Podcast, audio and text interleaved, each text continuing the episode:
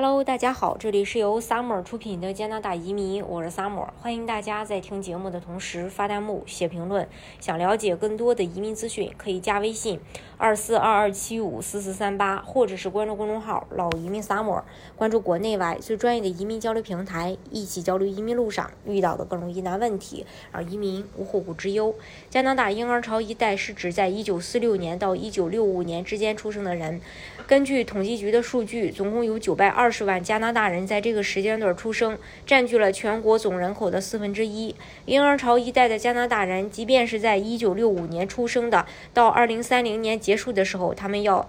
退休了。婴儿潮一代的老龄化问题早已经被视为加拿大在本世纪初经济面临的最重要的挑战之一。对此，加拿大移民部长在近日的一场会议中表示，为了应对婴儿潮一代退休，加拿大未来将继续欢迎创纪录的新移民来共同建设我们的社区。加拿大移民部长在推文中表示，还有差不多五百万加拿大人即将在二零三零年前退休，因此加拿大比以往任何时候都更加需要。新移民，无论是从短期还是长期来看，加拿大移民的利好趋势仍将持续。截止到今年六月份，加拿大已在2022年迎来了超过20万名新移民。根据年度新移民引进计划，2022年加拿大将继续创纪录的接纳43万两千名新移民，也就是说，半年移民局还会派发二十多万张枫叶卡。在前不久的一场加拿大移民峰会中，自己将为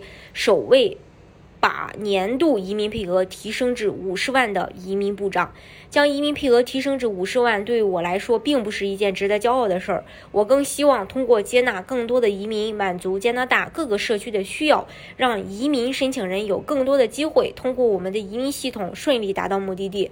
随着加拿大经济疫情后的全面复苏，加拿大失业率、职业空缺率均创下历史新低。目前，加拿大市场需要大量的人才来满足就业空缺。同时，加拿大目前投资机会是很多的，各省也非常鼓励外来资本流入来促进商业发展。其实，加拿大移民部长近期。也在为引进新移民而努力，包括加速审批速度、引进数字服务系统、推动申请流程现代化及数字化、重开快速通道、增加移民途径等等。在众多的加拿大移民项目中，雇主担保移民项目具有条件宽松、无资金来源要求、无投资要求、获批快、要求低、流程简单、一人申请、全家移民等众多的优势，也更能缓解目前加拿大的用工荒，可谓是双赢。大家如果想具体去了解加拿大的移民政策的话呢，可以加微信二四二二七五四四三八，或者是关注公众号“老移民 summer”，关注国内外最专业的移民交流平台，一起交流移民路上遇到的各种疑难问题，